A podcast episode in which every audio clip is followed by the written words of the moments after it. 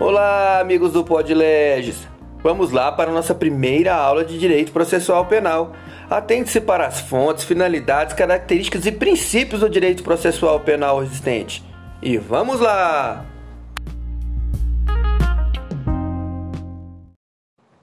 Frederico Marques conceitua direito processual penal como conjunto de princípios e normas que regulam a aplicação jurisdicional do direito penal, bem como as atividades persecutórias da Polícia Judiciária e a estruturação dos órgãos da função jurisdicional e respectivos auxiliares. Podemos dividir aí esse conceito de Frederico Marx em três vertentes. Uma, os princípios e normas que regulam a aplicação jurisdicional do direito penal, ou seja, as normas que regulam a aplicação do direito material, as atividades da, perse da persecução de polícia judiciária, ou seja, o pré-processual, a investigação da polícia judiciária e, por fim, a estruturação dos órgãos de função jurisdicional, as competências e as funções dos respectivos órgãos auxiliares que, que ajudam na persecução penal. É importante, como já foi falado aí para vocês, que o direito processual penal nada mais é do que o direito penal em movimento. A conceituação do direito processual penal traz em seu bojo as normas que ajudam na aplicação do direito penal, na, no ius puniendi.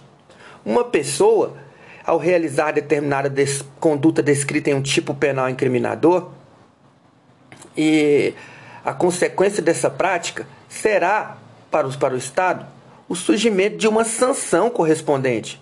Ou seja, né, a, a pessoa comete um crime, surge o ius puniendi, o direito de punir para o Estado, e a maneira como se vai processar esse ius puniendi é o direito processual penal. Ou seja, o conjunto de normas, preceitos e princípios que regulam né, a, a atividade punitiva do Estado. Nesse diapasão, podemos dizer que o direito penal, o direito processual penal, ele tem duas finalidades. A primeira seria o direito de fazer valer o ius puniendi. No Estado democrático de direito, essa finalidade é levada a efeito considerando também a tutela de direitos fundamentais do cidadão em face da persecução criminal, da, da aplicação do direito material. Ao mesmo tempo em que o Estado exerce o seu direito de punir, não pode fazê-lo de qualquer forma. Ele tem que pautar-se aí pelas regras constitucionais, pelos direitos fundamentais. O Estado tem a prerrogativa constitucional de levar a termo a sanção penal por meio do devido processo legal e ressalvada ainda as garantias penais, constitucionais e processuais penais existentes. Outra finalidade considerada como imediata ou indireta é promover a proteção da sociedade, da paz social e da defesa dos interesses da coletividade. O processo penal, por forma de aplicação do direito material, do direito penal, ele oferece essa proteção da sociedade por meio de seus órgãos aí, por meio da polícia judiciária e dos órgãos auxiliares do poder judiciário. Então nós temos uma fase pré-processual que também faz parte do direito processual penal. Nós temos a fase processual propriamente dita e, e, por, e por outro e por outro após a sentença a fase de execução penal. Cuidaremos aqui de normas referentes aos três momentos da persecução penal: um pré-processual, um momento processual propriamente dito e a execução processual, né? a execução penal.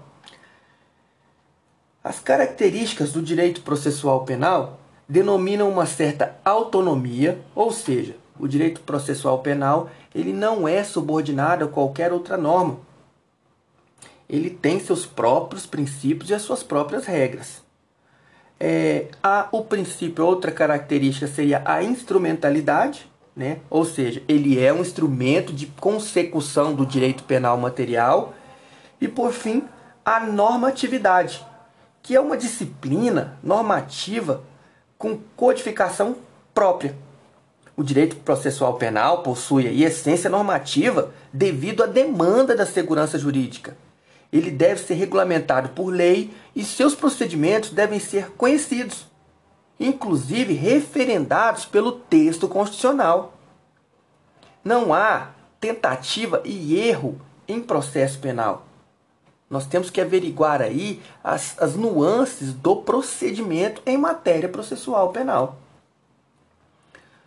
Outra matéria importante sobre o direito processual penal são suas fontes, de onde ele provém, as origens das normas processuais, que podem ser apreciadas por dois ângulos, gerando assim a divisão entre as fontes que são as criadoras, né, as materiais, e as fontes que são expressão da norma, formais do processo penal. As fontes materiais são aquelas criadoras do direito, também denominada de fontes de criação ou de produção. Assim, a fonte material é o Estado, e no caso do direito processual, é a União, que é, portanto, uma fonte material do direito processual penal Preconiza o artigo 22, inciso 1, que compete privativamente à União legislar sobre direito processual.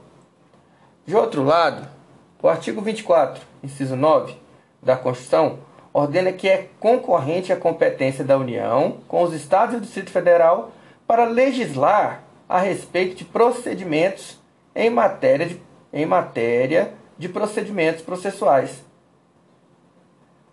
Aqui encontramos o exemplo das normas de organização judiciária.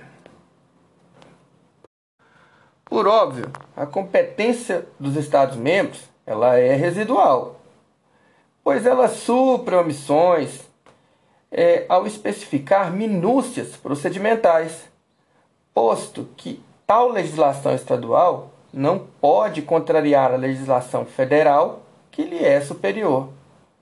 Assim sendo, a fonte material, a tal criadora do direito processual, das leis processuais, é a União e, subsidiariamente, os Estados e o Distrito Federal.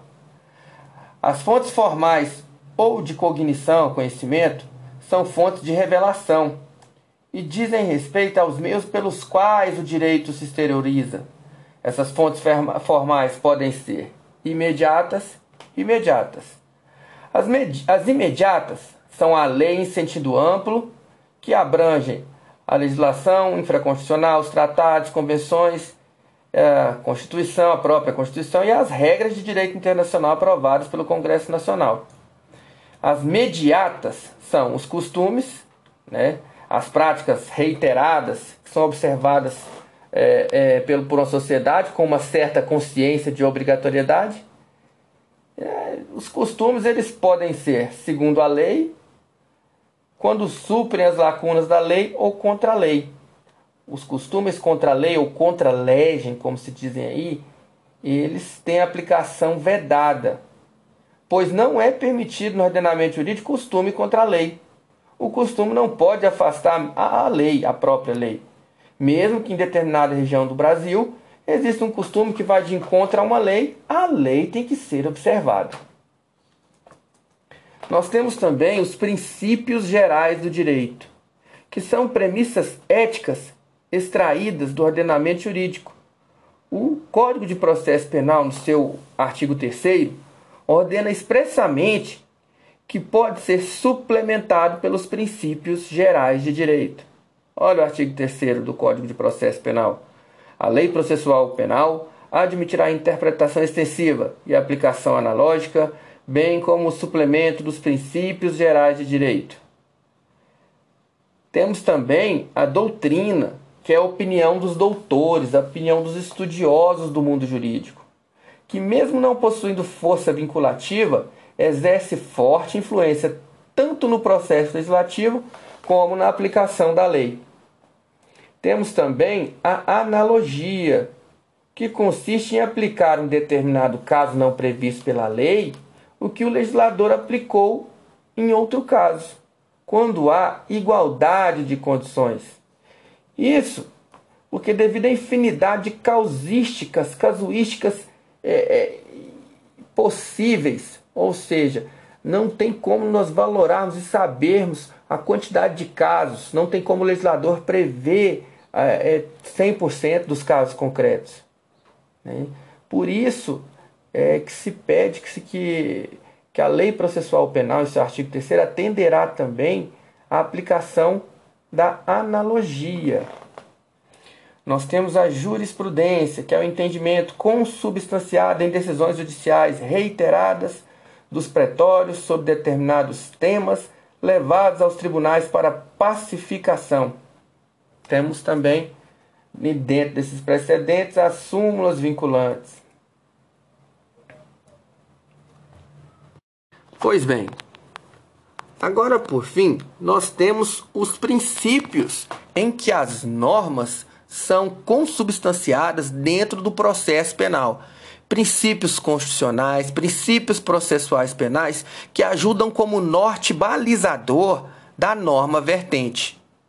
Conceitualmente, princípios são os fundamentos que alicerçam determinada legislação podendo estar expressos na ordem jurídica positiva ou implícitos, segundo a dedução lógica, importando em diretrizes para o elaborador, o aplicador e o intérprete do direito. José Afonso da Silva preleciona que os princípios são ordenações que radiam e imantam sistemas de normas. Acrescentam-se as palavras de Celso Bandeira de Mello que o princípio exprime a noção de mandamento nuclear de um sistema. O, o, o, princípio funciona como um espírito da lei, como uma transcendência daquilo que o legislador ou daquilo que o aplicador do direito precisa dizer. Tratam-se de disposições ideais, nas quais todo ordenamento vai em busca de uma legitimidade e validade. Temos que, em determinadas circunstâncias, os princípios são mais importantes até do que as próprias normas. Nos dias de hoje, uma norma ou interpretação jurídica que não encontra respaldo no princípio, com certeza está fadada a ser invalidada. Os princípios podem ser gerais, informando todo o sistema jurídico, e específicos, conferindo firmamento a uma determinada ciência jurídica. O direito processual penal também não foge a essa regra. Por se tratar de uma ciência independente e autônoma, também é, é, tem os seus próprios princípios elencados tanto no direito processual penal como uh, na Constituição propriamente dita. Vamos falar aí do primeiro princípio aí, que é um princípio constitucional, o princípio de origem inglesa, o princípio do devido processo legal, o due process of law. Ele está consagrado através do artigo 5 inciso 54 da Constituição e consiste em assegurar qualquer litigante a garantia de que o processo em que for parte necessariamente se desenvolverá na forma que estiver estabelecida em lei. Este princípio ele divide-se em devido processo legal material, que trata sobre a regularidade do próprio processo legislativo, e o devido processo legal processual, que se refere à legalidade dos atos processuais. O devido processo legal engloba as garantias do direito de ação, do contraditório, da ampla defesa, prova lícita, recursividade ou recor, é, recorribilidade, imparcialidade do magistrado, juiz natural e várias outras com fundamentos humanitários e constitucionais basilares da dignidade da pessoa humana. O processo há de ser o devido, o adequado à espécie, o apto a tutelar o interesse discutido em juízo e resolver com justiça o conflito, tendo ele que obedecer à prescrição legal e principalmente atender os ditames constitucionais. Aduz o inciso 54 da, da, do artigo 5 da Constituição que ninguém será privado de liberdade ou de seus bens sem o devido processo legal. Muitas vezes, a discussão versa sobre interesse da natureza não material, como honra, dignidade.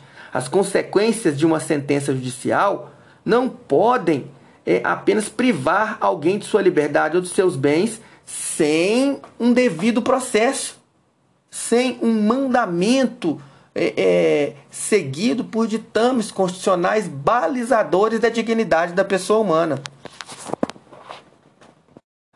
Em decorrência do devido processo legal, podemos alinhar algumas garantias imprescindíveis para a regularidade do processo. Vamos lá. É, temos a não identificação criminal de quem é civilmente identificado, ou seja, se a pessoa está civilmente identificada, se não há dúvida, se os documentos estão em ordem, não se faz necessária uma identificação criminal. Vamos lá, mais um. A prisão. A prisão só será realizada em flagrante ou por ordem judicial, que importou em não recepção da prisão uh, uh, administrativa, visto que o que é importante aqui nós notarmos que até para que se prive a liberdade existem alguns requisitos dentro da legislação ou dentro dos ditames mandamentais constitucionais que têm que ser observados tanto pelo legislador como pelo aplicador do direito, sob pena de padecer inconstitucionalidade e, consequentemente, ilegalidade da prisão. Outro, relaxamento da prisão legal, que foi o que eu acabei de dizer. É, próximo, comunicação imediata à prisão ao juiz competente e à família do preso. Ou seja, apenas o juiz togado, aquele juiz responsável, competente para a devida aplicação do ius puniendi, é que pode dizer sobre uma prisão que por deveras pode ser legal ou ilegal. Então, necessário se faz que ele receba essa comunicação o mais rápido possível. A lei prevê um prazo de 24 horas para que a comunicação chegue ao juiz que alguém está preso para que ele possa deliberar e saber sobre se os requisitos daquela prisão estão presentes. Direito ao silêncio, bem como assistência jurídica e familiar ao acusado. Direito ao silêncio que todo mundo tem direito a não se incriminar, não se incriminar né? É o princípio do nemo tenetur se detegere. Né? Temos, temos o direito ao silêncio e uma assistência jurídica e familiar, ou seja, o, o, o Estado prestará ao apenado, ao incriminado, vamos dizer assim, aquele que cometeu o crime, ao indiciado, a assistência de um advogado para que ele possa ser, não, para que ele não possa ser privado dos direitos a que ele compete. Identificação dos responsáveis pela prisão ou pelo seu interrogatório policial. É, este inciso da Constituição visa dar legitimidade porque não se permite o anonimato dentro da administração pública. Então, eu preciso saber quem foi aqueles que me prenderam para que posteriormente eu possa exercer um contraditório e uma ampla defesa. Princípio da inocência. O princípio da inocência revela-se revela no fato que ninguém pode ser culpado senão após o trânsito em julgado da sentença condenatória. Esse também é um princípio denominado de chamado de inocência, de chamado de estado de inocência ou de não culpabilidade. Mesmo respondendo a inquérito policial, processo judicial, o cidadão não pode ser considerado culpado antes do trânsito julgado da sentença penal condenatória. O tratamento dispensado do acusado deve ser digno e respeitoso, evitando as estigmatizações. Então, cabe à acusação o ônus de provar a culpabilidade. Ela é, precisa provar que o indivíduo é culpado e, porque em caso de dúvida, né, o réu deve ser absolvido, indúbio pro réu. O silêncio não poderá acarretar repercussão positiva na apuração da responsabilidade penal e nem poderá acautelar presunção de veracidade dos fatos, sobre os quais o acusado se calou, bem como o imputado não pôde ser obrigado a produzir prova contra si mesmo.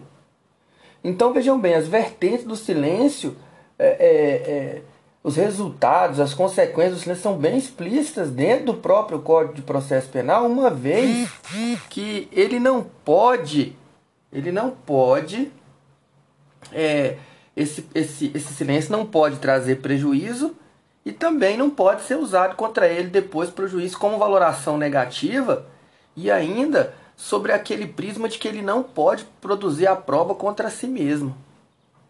Nós temos também o princípio do juízo natural, que está previsto no artigo 53 da Constituição e significa que o réu deve ser julgado por um juiz competente, segundo as regras de competência. E que também não pode ser criado um tribunal de exceção.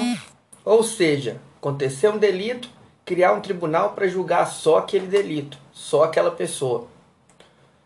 O juiz natural compreende-se naquele dotado de jurisdição constitucional com a sua competência conferida pela Constituição ou pelas leis anteriores ao fato.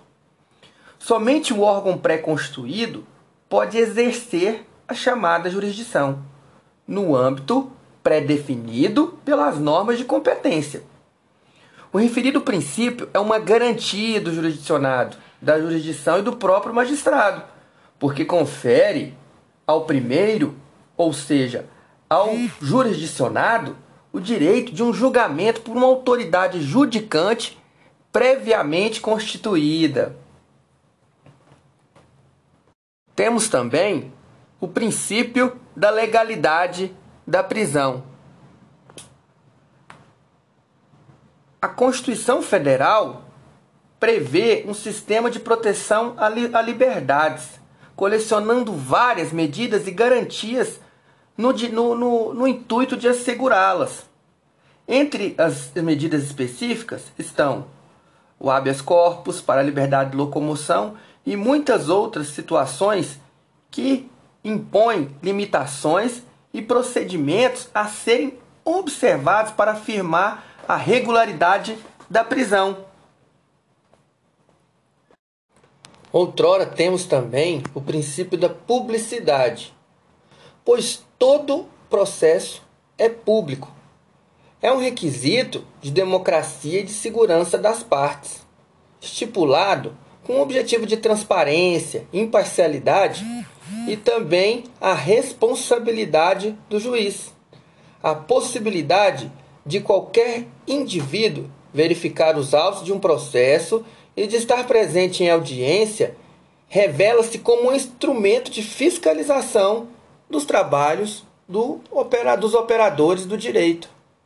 Este princípio ele tem também as suas especificidades, né, para assegurar em algumas situações, algumas exceções, a própria intimidade das vítimas ou no caso de processos em que a sua apuração exige é, uma detalhação, uma, uma condição peculiar de, determinadas, de determinados procedimentos especiais. Mas a regra é sempre pela publicidade. Outro princípio recorrente é o da verdade real. A função punitiva do Estado só vale em face daquele que realmente tenha cometido o delito. O processo penal deve tender a averiguação a descobrir o que realmente aconteceu. O juiz tem o dever de investigar a verdade, procurar saber realmente como tudo se passou, quem praticou, de que forma praticou e como se deu o resultado esperado. É muito preocupante porque às vezes nem a confissão ela traz em seu bojo uma realidade, devendo o juiz valorar a confissão. Às vezes o, o réu quer se atribuir um crime que ele não tenha cometido para livrar alguém. Então, até nisso, o juiz tem que observar bem a, a, a, confissão juntamente com os outros elementos probatórios constantes dos autos. Outro princípio muito usado é o do livre convencimento. Consagrado no artigo 157 do Código de Processo Penal, impede que o juiz possa julgar com conhecimento que eventualmente tenha, além das provas constantes nos autos, pois o que não estiver dentro do processo equipara-se à sua inexistência. E neste caso, o processo é o universo em que deverá se ater o juiz, tratando-se este princípio de excelente garantia para, para julgamentos parciais. A sentença não é ato de fé, mas exteriorização da livre convicção formada pelo juiz em face das provas apresentadas. Temos o princípio da oficialidade. É relacionado com a legalidade, com a obrigatoriedade, funda-se no interesse público da defesa social. Compreende-se que a segurança também é um direito individual, competindo ao Estado provê-la a assegurar por meio de seus órgãos. Devendo ser criados pelos órgãos oficiais de persecução criminal, é, instituições capazes de investigar delitos e realizar processamento dos crimes no sistema acusatório. As exceções ao princípio da oficialidade estão previstas no artigo 30 do Código de Processo Penal em relação à ação penal privada e no artigo 29 em relação à ação privada subsidiária da pública. Só podem, é, é, é, é, só podem prover, só podem realizar a devida ação penal os órgãos oficiais determinados por suas competências e pelas, pela própria Constituição e o Código de Processo Penal. É, de igual modo, é, mesmo que nós tenhamos aí ações penais privadas e privadas subsidiárias da pública, é, o Estado ainda há de fiscalizar com todo o seu aparato, com todos os seus órgãos competentes, com todos os auxiliares da justiça, para que se tenha aí um efetivo julgamento. E é nesse momento que o princípio da oficialidade ele se amolda ao ordenamento jurídico. Só os órgãos oficiais podem prover, né, podem assegurar com as garantias constitucionais, o ius puniendi, a devida punição. Temos também o princípio da disponibilidade. É um princípio exclusivo das ações penais privadas. O titular da ação, ele pode dispor, né, da própria ação através de renúncia, de desistência. O Estado, neste momento, por conta deste princípio, ele outorga ao particular o direito de acusar o direito de renunciar, o direito de desistir da ação penal. Assim, mesmo que venha a promover a ação penal, poderá a todo instante dispor de todo o seu conteúdo. Pode, inclusive após proferida a sentença condenatória, perdoar o réu, desde que a sentença não tenha transitado em julgado. Princípio da oportunidade. Por meio deste princípio, o ofendido ou seu representante legal pode analisar e decidir se irá impetrar ou não a ação. Salienta que o princípio da oportunidade somente se é válido para a ação penal privada, tendo em vista que o Ministério Público tem a obrigatoriedade de entrar com a ação penal de se constatado a hipótese de crime. Temos também o princípio da indisponibilidade, que se refere não só ao agente, mas também aos partícipes. A ação penal ela é indisponível, ou seja, não se pode dispor da ação penal em determinado réu, para determinado réu, para determinado fato. Sabendo o Estado, no caso o MP, que determinada conduta aconteceu por determinados réus ou por determinados réus, ele não pode deixar de oferecer a denúncia em relação a, aqueles réus e também não pode deixar de explicitar determinados fatos, alegando que vai fazer só desse, vai deixar este lado. Não, ele não pode fazer isso. O representante do Ministério Público, além de ser acusador, tem legitimidade e, em determinados casos, o dever de recorrer em favor do réu, requerendo-lhe benefícios. Por isso, o Ministério Público não se enquadra como parte na relação formada no processo penal estabelecendo-se meramente como órgão encarregado de expor os fatos delituosos e representar o interesse social na sua apuração. O artigo 42 do CPP preconiza que o Ministério Público não pode desistir da ação penal, mas estabelece que o MP promoverá e fiscalizará a execução da lei. Precisamos enxergar que não se tratam de desistências ah, visto que receberá denúncia quanto ao mérito da causa criminal, o que lhe é terminantemente proibido. Mas, quando a viabilidade acusatória e ainda assim o não recebimento da denúncia deverá ser justificado, tratando-se, na realidade, de um verdadeiro juízo de admissibilidade, onde são verificadas as condições da ação e a definição do quadro probatório. Então, o Ministério Público ele não atua só como, como vamos dizer assim, é, é, propriamente dito, ele não é um órgão acusador. Ele vela pela fiscalização da lei e pelo cumprimento dos deveres dentro da ação penal.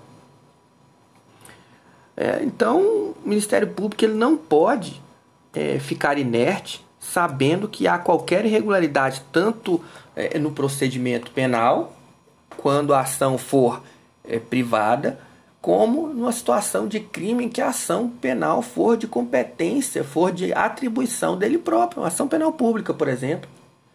Princípio da legalidade. Este princípio da ação penal pública incondicionada impõe ao Ministério Público o dever de promover a ação penal. É o que melhor atende aos interesses do Estado, dispondo o Ministério Público dos elementos mínimos para impetrar a ação penal, deverá promovê-la.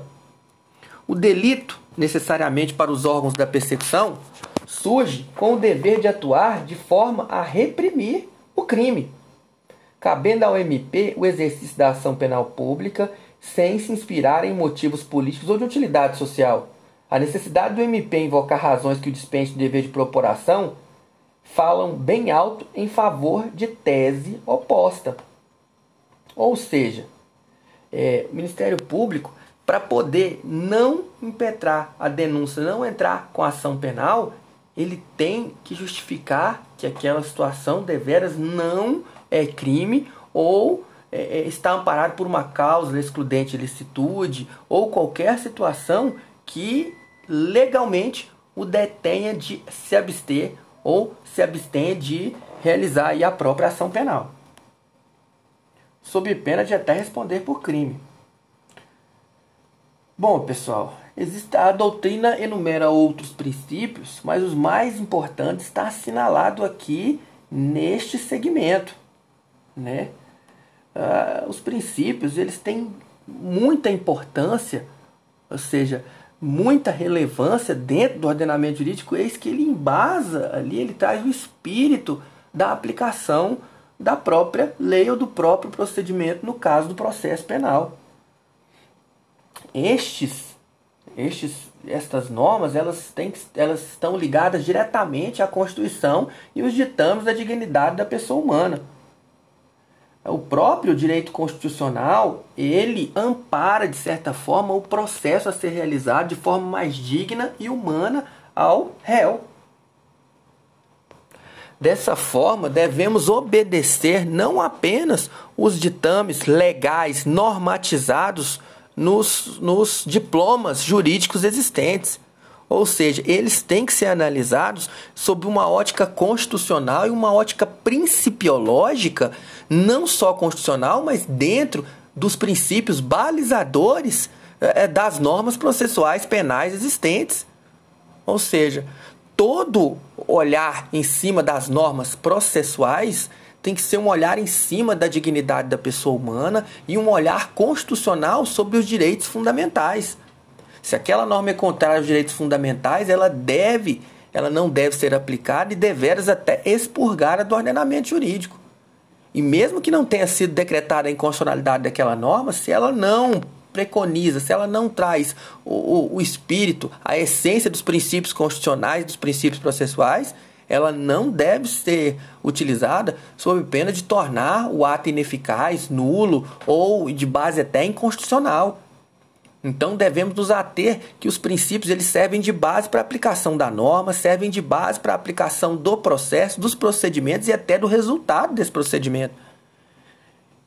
Então, com muito cuidado, deve-se analisar cada procedimento datado no Código de Processo Penal, cada normatização de leis esparsas, leis especiais, no trato com o réu e da maneira que faça valer os seus direitos constitucionais com o cuidado de se buscar o ius puniendi de forma digna e de forma justa. Né? Buscaremos a justiça de forma equânime. O magistrado vai procurar trabalhar de acordo com os princípios constitucionais e os princípios do Código de Processo Penal das legislações processuais existentes. Lei Processual Penal no tempo. O artigo 2 preconiza que a lei processual penal aplicar-se-á desde logo, sem prejuízo da validade dos atos realizados sob a vigência da lei anterior. Ou seja, A lei processual penal, ela aplica-se desde logo, ela não retroage ou deixa de retroagir em benefício do réu, que nem a lei material, o Código Penal, a lei penal. Ela tem aplicação imediata, ou seja, mudou norma processual hoje, a partir de amanhã já se aplica, a partir da sua vigência, vamos dizer, já começa a ser aplicado. O legislador adotou aí um princípio da aplicação imediata das normas processuais aplicando aos fatos a lei que estiver em vigor no dia em que ele foi praticado. Tempus regi actum. Ou seja, o fato foi praticado hoje. Tal lei processual está em vigor, vai aplicar aquela lei processual que estiver vigorando no momento. A lei poderá retroagir com o prejuízo do réu, sem prejuízo do réu? Não. A lei penal não retroage. As normas processuais penais serão aplicadas aos processos em andamento, ainda que o fato tenha ocorrido antes da sua entrada em vigor e mesmo que seja uh, uh, é, em prejuízo do réu. Os atos processuais praticados no período da vigência da lei revogada não serão invalidados, em virtude da nova lei, mesmo que isso importe benefício ao acusado. Dito isso, devemos observar que existem algumas normas dentro do processo penal que elas são híbridas. Elas são normas penais e normas processuais penais. Normas mistas, conjuntas, também chamadas de normas heterotópicas. Se a norma contiver disposições de ordem material e processual, deve prevalecer a norma de caráter material, aplicando-se o artigo 2 e parágrafo único do Código Penal. Se beneficiar o acusado, retroage. Se não beneficiar, não retroage. É, exemplos aí, a liberdade provisória, fiança, progressão, se vai responder solto ou não. Como toda lei, a lei processual penal também só se revoga por outra lei, seja expressa ou tacitamente quando incompatível. Então, nós devemos observar o seguinte: a lei processual penal, ela se aplica-se desde logo para os casos futuros, né?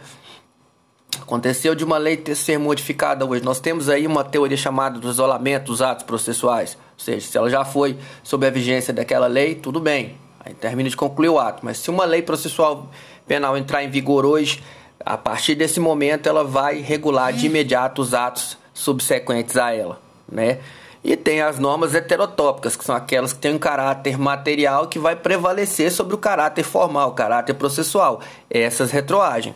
Essas não vão aplicar ali só o artigo, artigo é, do Código de Processo Penal aí, que fala é, do, da lei penal no tempo, que ela se aplica de imediato. Ela vai ser aplicada aí é, de acordo com as normas do Código é, Penal né? não é de acordo com o artigo 2 do CPP, mas sim de acordo com o Código Penal. É, o artigo 2 diz o seguinte: a lei processual penal aplicar-se-á, desde logo, sem prejuízo dos atos realizados na vigência anterior. Aplicou, é, os atos da vigência da lei anterior serão válidos e a partir de agora nós teremos aí a aplicação dessa norma, nessa nova norma processual. Quanto à lei penal, processual penal no espaço, é, nós temos que as normas processuais penais são reguladas pelo princípio da territorialidade. Porque o artigo 1 reza que a lei penal é aplicada em todo o território nacional. Dessa maneira, a lei processual penal ela tem eficácia em todo o território nacional. E o CPP regulará todos os processos que vierem a se desenvolver no território brasileiro. Ah, mas, assim, essa regra ela tem exceção.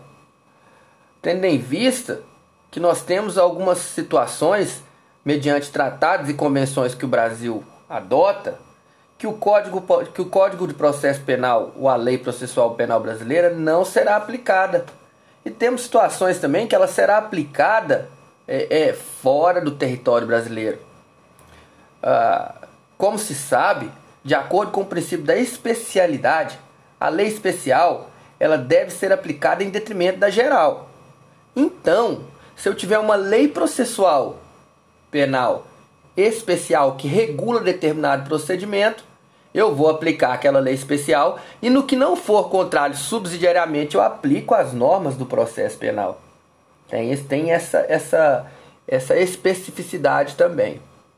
Então, concluindo, a lei processual penal ela vai se aplicar em todo o território nacional. Existem as exceções? Sim, esse é o princípio da territorialidade.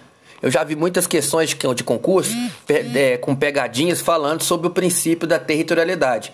Aí nós que ficamos um pouco engajados no princípio da extraterritorialidade, que é a aplicação da lei processual e da lei penal fora do território brasileiro, aí nós não damos muita atenção, mas o princípio da territorialidade, ele preconiza que a lei processual penal ela vai ser aplicada em todo o território nacional.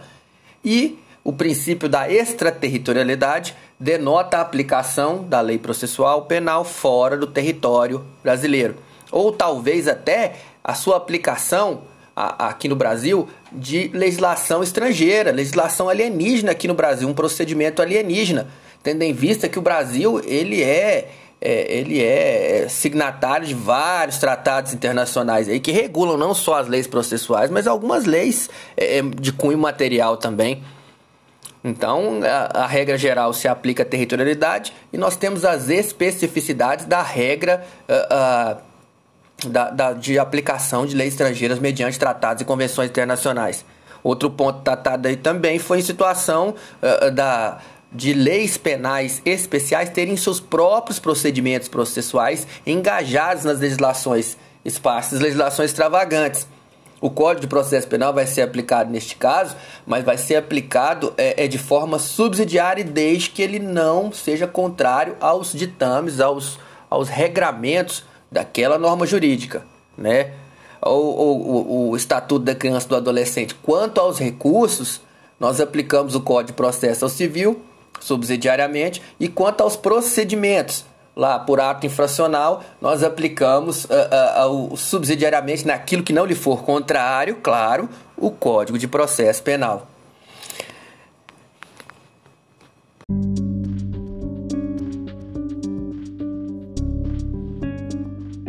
Então, pessoal, é isso aí.